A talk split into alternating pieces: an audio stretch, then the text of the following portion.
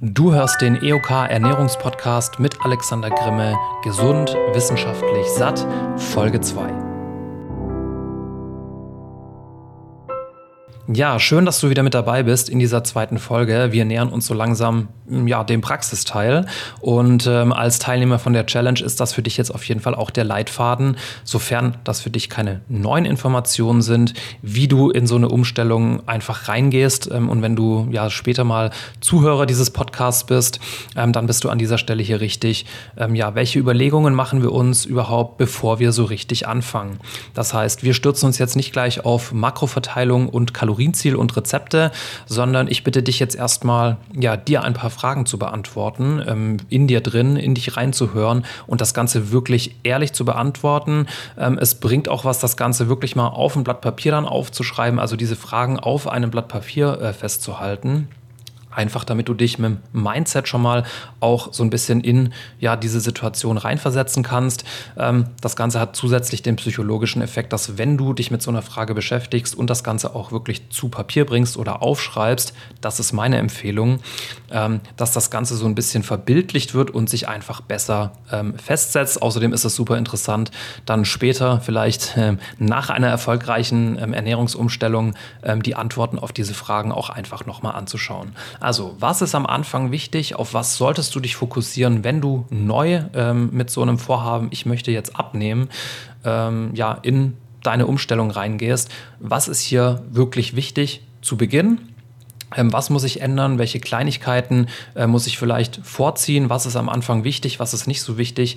Ähm, darum geht es hier in dieser Folge Nummer zwei. Erste Frage, die ich dir stelle, ist, was möchtest du überhaupt erreichen? Stell dir selbst in deinen Gedanken diese Frage, denk kurz drüber nach in aller Ruhe und beantworte das Ganze für dich.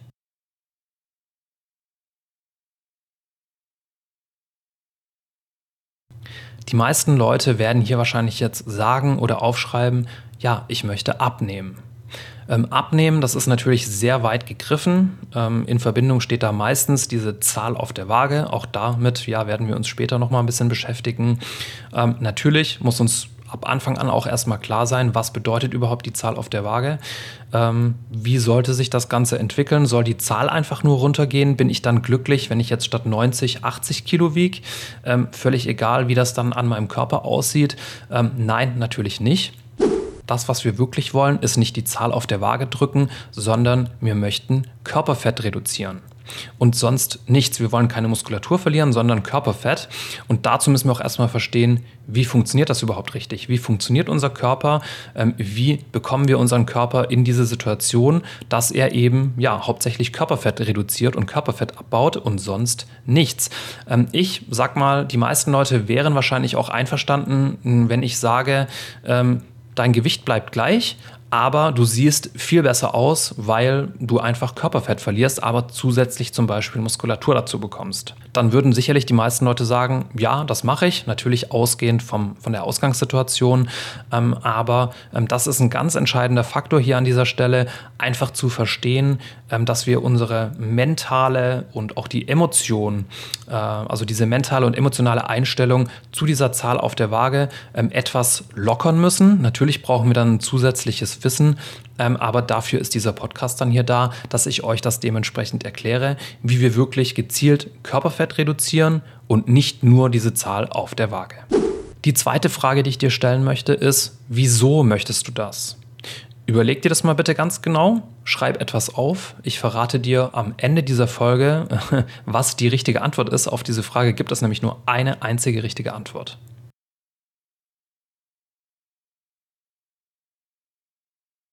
Wenn du diese Fragen alle notiert hast, dann kommen wir jetzt zum Thema Ziele definieren. Ziel definieren heißt aber nicht einfach nur, ich will von 100 auf 80 Kilo runter, Punkt und fertig, sondern wir sollten das ein bisschen weiter unterteilen. Wir sollten Zwischenziele definieren. Ähm, ich werfe jetzt auch mal die Begriffe praktische Ziele, bildhafte Ziele mit in den Raum. Auch das solltest du dir notieren. Ich empfehle dir auch an dieser Stelle wieder zum Beispiel ähm, ein Ernährungstagebuch zu führen. Man lernt super viel über sich selbst und seine Ernährung und auch zum Beispiel über ähm, Unverträglichkeiten beziehungsweise ja sensible Reaktionen vom Körper. Ich habe zum Beispiel auch gelernt, ähm, ist jetzt vielleicht kein perfektes Beispiel.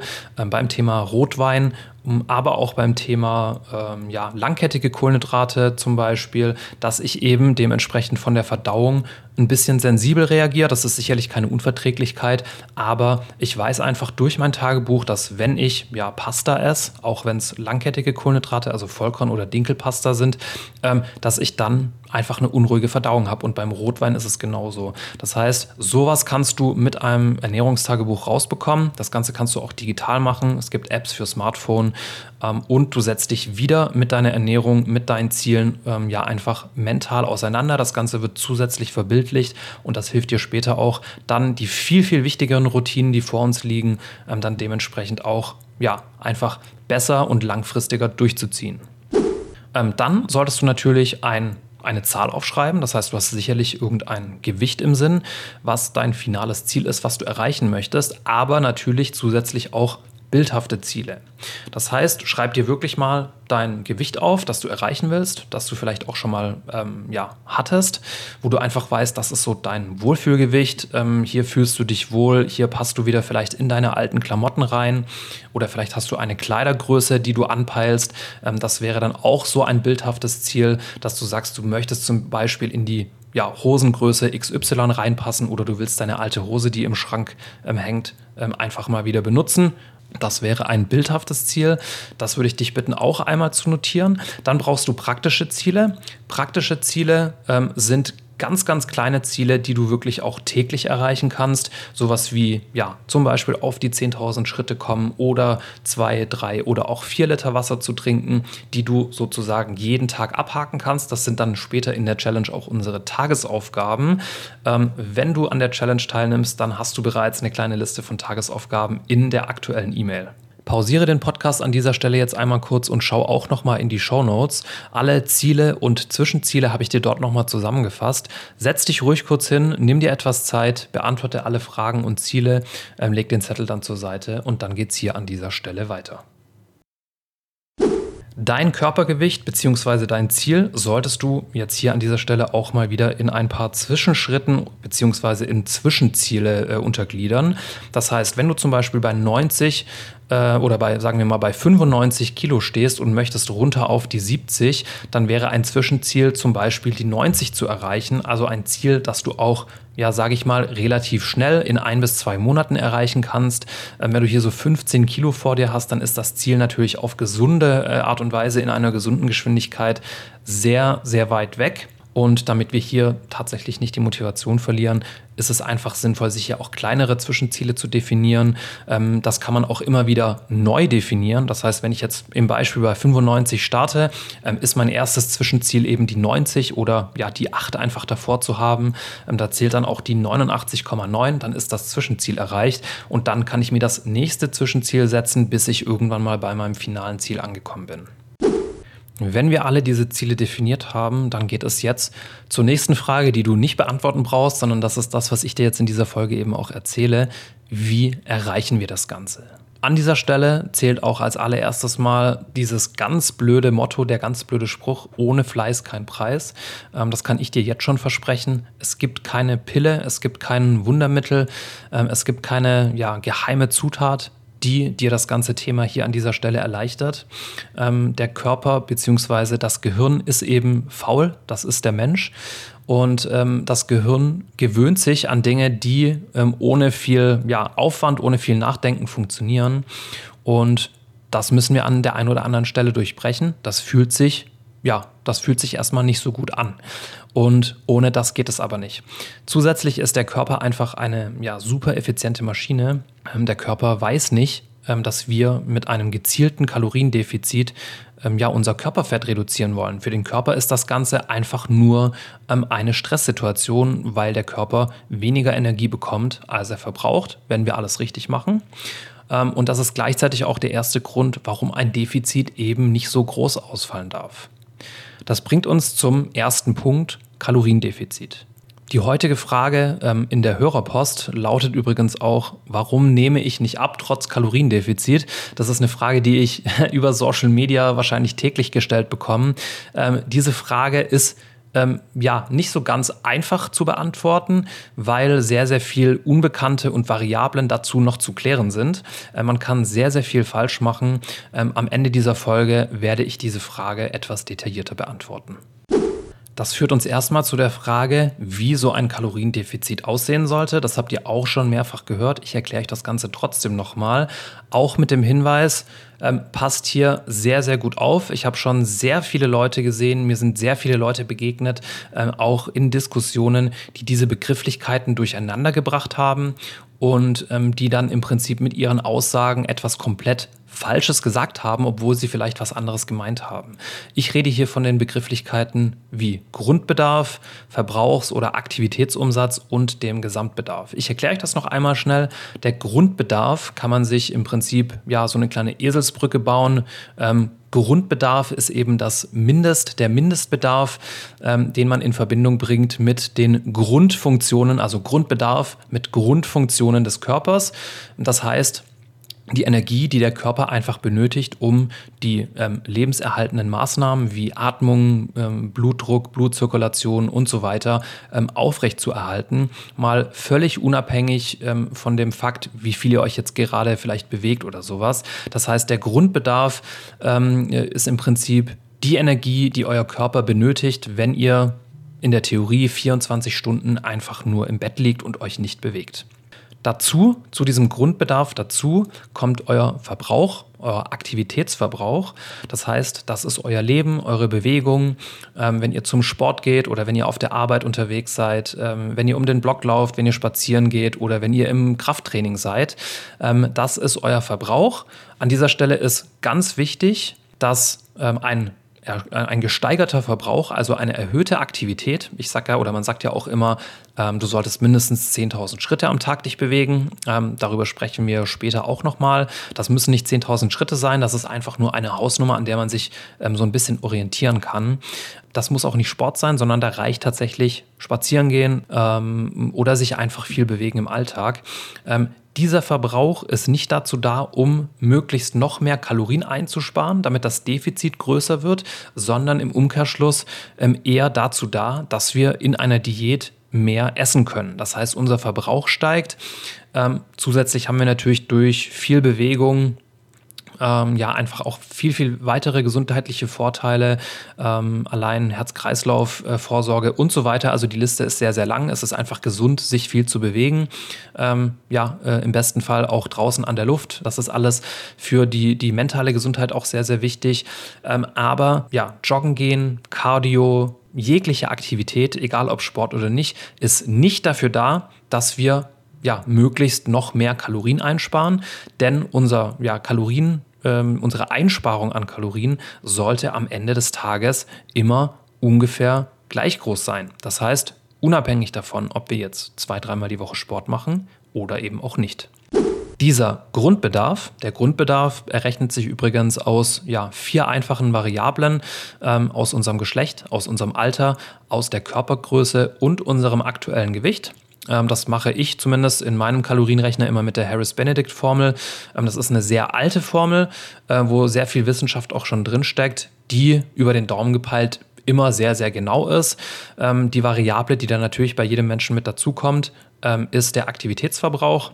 Diesen genau festzustellen, das ist eben auch der Knackpunkt. Das ist sicherlich ähm, zu 100 Prozent genau nicht möglich. Ähm, auch wenn wir den ganzen Tag eine Pulsuhr tragen, ähm, das genau zu bestimmen oder ganz genau zu bestimmen, ähm, wird einfach unmöglich sein, ist aber auch nicht notwendig. Ähm, auf jeden Fall ja, addieren wir dann aus dem Grundbedarf und unserem individuellen Verbrauch den Gesamtbedarf. Dieser Gesamtbedarf ist dann unser, unsere isokalorische Zahl. Isokalorisch heißt eben auf Nullwert sozusagen. Wenn wir diese Kalorienanzahl zu uns nehmen pro Tag, dann ist unser Körper zu 100 Prozent versorgt. Dann nehmen wir weder zu noch ab. Wenn wir diese Zahl errechnet haben, dann ziehen wir von diesem Gesamtbedarf eine bestimmte Zahl an Kalorien ab. In der Regel so zwischen 3, 4 oder 500 Kalorien.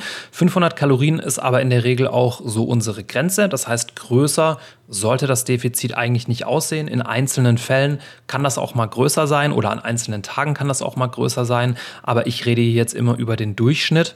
Ähm, Das heißt, wir ziehen hier von diesem Gesamtbedarf eine Menge an Kalorien ab und das ist dann zum Beispiel unser Kalorienziel zum gesunden Abnehmen.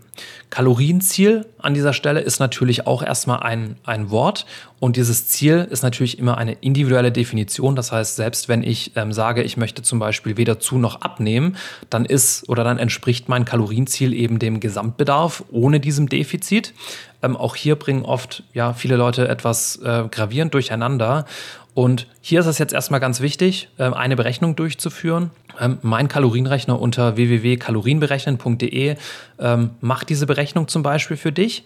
Und äh, als nächstes ist ganz wichtig zu wissen und zu verstehen, dass das, was bei so einem Rechner rauskommt, also wenn du mal Google aufmachst und Kalorienrechner ähm, googelst und dann in drei, vier verschiedenen Rechnern ähm, deine Werte eingibst, dann äh, verspreche ich dir, äh, dass hier bei keinem Rechner das gleiche Ergebnis rauskommt, sondern du wirst wahrscheinlich drei verschiedene Ergebnisse bekommen. Das ist auch erstmal überhaupt kein Problem, wenn du mit der Einstellung ähm, an diese Berechnung rangehst, dass das, was da rauskommt, erstmal falsch ist.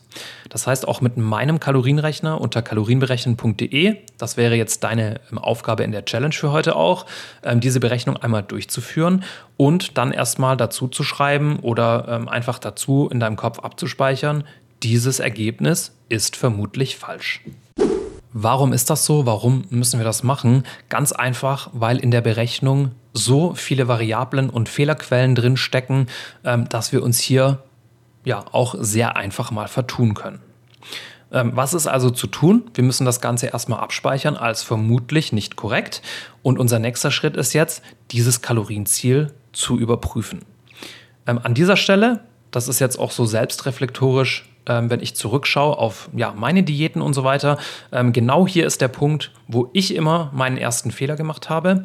Das heißt, ja, ich habe für mich Kalorien berechnet und bin dann einfach davon ausgegangen, so, das ist jetzt mein Ziel, damit muss ich abnehmen und das funktioniert dann.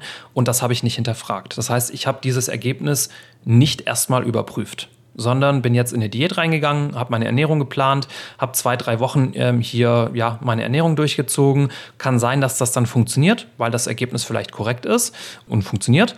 Ähm, kann aber auch sein, ich liege hier irgendwo daneben und bin einfach nicht im optimalen Bereich unterwegs und ähm, dann leidet eben sehr, sehr schnell die Motivation drunter, wenn nach zwei, drei Wochen einfach ja die Entwicklung auf der Waage nicht so aussieht, wie sie äh, vielleicht, wie wir sie erwarten oder wie sie ähm, möglich wäre. Ähm, deswegen wird unser nächster Schritt sein, ähm, und das wird Inhalt von der Folge 3, ähm, wie wir unser Kalorienziel ja überprüfen, wie wir das ähm, abändern, falls hier etwas falsch ist, welche Möglichkeiten wir hier haben und erst dann Erst wenn wir wirklich sicher sind, dass zum Beispiel, also bei mir sind das inzwischen äh, mit meiner Körpergröße, mit meinem aktuellen Gewicht ähm, und der ketogenen Ernährung sind das 2700 Kalorien.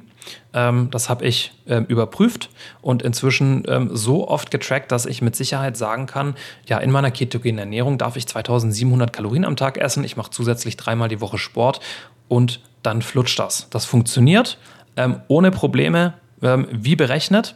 Ähm, und diesen Zustand musst du auch erstmal für dich erreichen. Ja, das heißt, nur weil der Rechner, zusammengefasst, nur weil der Rechner irgendwas ausspuckt, heißt das noch nicht, dass das dein Kalorienziel ist, sondern du musst für dich selbst dieses Kalorienziel erstmal überprüfen und bestätigen. Ähm, und das wird Inhalt von Folge 3. Ich schulde dir auch noch die einzig richtige Antwort auf die Frage, warum willst du abnehmen? Ähm, natürlich, musst und sollst du das nur zu 100 Prozent für dich alleine wollen, ähm, aus diversen Gründen. Vielleicht, weil du selbst gemerkt hast, dass du dir nicht mehr gefällst oder weil du einfach merkst, dass dein Körper vielleicht nicht mehr so leistungsfähig ist, wie er das schon mal war. Ähm, absolut nicht abnehmen solltest du ja aus äh, Gründen, ähm, die irgendwelche anderen Menschen mit einbeziehen. Also, dass du das Gefühl hast, du musst das für jemanden tun. Ähm, wenn das doch der Fall ist, kontaktiere mich gerne mal, dann spreche ich auch mal persönlich mit dir. Ähm, aber alle anderen Gründe sind wirklich die falschen Gründe. Ja, da sind wir auch schon wieder am Ende der Folge und das erste Mal bei der Hörerpost. Das heißt, ihr könnt eure ernährungsbezogenen Fragen einschicken, egal ob zu eurer ähm, ja, individuellen Situation oder zu Produkten oder einfach zu irgendwelchen Ernährungsmythen, die ihr von mir gerne mal erklärt ähm, bekommen haben wollt. Schaut einmal in die Show Notes, dort findet ihr die Infos, wie ihr hier eure Frage einschicken könnt. Ähm, die heutige äh, Einsendung ist die ja, Frage, die eigentlich täglich über Instagram kommt. Warum nehme ich trotz äh, meinem Kaloriendefizit nicht ab? Ich habe euch in dieser Folge jetzt mehrfach ähm, erklärt, dass allein die Berechnung ähm, eines Kalorienzieles ähm, ja konkret sehr, sehr viele Fehlerquellen beinhaltet. Und in der Regel ist es schon so, das ist ja die biologische Funktion unseres Körpers, dass wenn ein Kaloriendefizit über einen bestimmten Zeitraum da ist, natürlich geht das nicht von einem auf den anderen Tag. Also nur weil ich einen Tag mal gar nichts esse oder nur Salat esse, heißt das nicht, dass ich jetzt ähm, ja beim Abnehmen bin, sondern wir müssen natürlich über einen längeren Zeitraum gehen. Ähm, und das sind dann natürlich erstmal immer Fragen, ähm, die ich äh, so jemandem ähm, entgegenstelle. Wie lange hast du dich denn jetzt schon so ernährt? Wie akkurat hast du denn Kalorien gezählt? Wie hast du denn deinen Aktivitätsverbrauch berechnet? Was hast du da angesetzt? Was ist dein Kalorienziel überhaupt? Wie groß ist dein Defizit? Wie viel Kalorien hast du abgezogen? Was machst du denn beim Sport oder gehst du überhaupt zum Sport? Passt der Durchschnitt, mit dem du gerechnet hast? Also das sind so viele Fragen und Fehlerquellen, sodass man in der Regel sagen kann, ja, wenn jemand zu mir kommt und sagt, hey, wieso nehme ich nicht ab, trotz Kaloriendefizit, ist die Wahrscheinlichkeit bei ja, 80, 90 Prozent, dass diese Person äh, tatsächlich gar nicht im Kaloriendefizit ist. Weil, wenn rein rechnerisch ein Defizit da ist, ähm, über einen bestimmten Zeitraum, dann nimmt der Körper auch ab. Ähm, natürlich sind dann viele Leute erstmal der Meinung so, ja doch, doch, doch, ich bin im Defizit und mein Körper funktioniert einfach anders. Ähm, aber so ist es nicht. Zum Abnehmen ist immer ein Defizit notwendig. Das heißt, wenn du über einen Zeitraum von ja, x Wochen ähm, nicht weiter abnimmst, dann steckt irgendwo ein Fehler, entweder im Kalorientracking, also in der Kalorienaufnahme, dass du vielleicht irgendwo versteckte Kalorien hast und man muss ja tatsächlich nochmal auf Null setzen und ganz von vorne anfangen, so wie ich euch das in dieser Folge erklärt habe. Ernährungstagebuch führen, diese Berechnung einmal von vorne beginnen und dieses Kalorienziel dann dementsprechend auch überprüfen. Und wenn sich eben nichts tut, dann muss man eine Anpassung vornehmen, beziehungsweise mehrere Anpassungen. Und wie wir das Ganze machen, das hört ihr in Folge 3. Ich freue mich schon und hoffentlich schaltet ihr wieder mit ein. Ciao, ciao und macht's gut.